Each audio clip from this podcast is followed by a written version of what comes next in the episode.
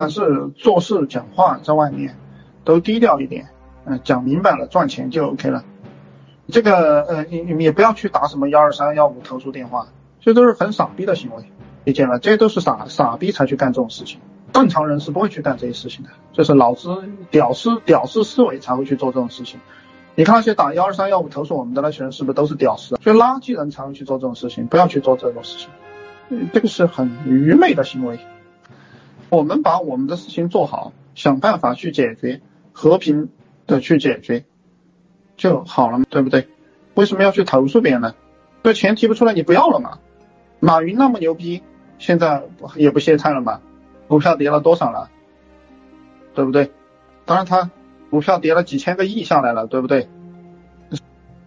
备按暂停键，你们可以去查一下，如果你们关心的话。但我不知道，我只知道到处都在说他，就是膨胀了，理解？说话做事都有点飘了，这样不好。你看我们群里那些膨胀的人又怎样？不要膨胀，膨胀迟早会倒霉的。什么时候倒霉？千万不要膨胀。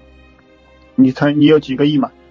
对吧？你几个亿在资本家面前也又算什么？这膨胀的人迟早会倒霉。你别看他现在开个迈凯伦，对不对？或者有几个亿、几几百亿，你迟早会倒霉的。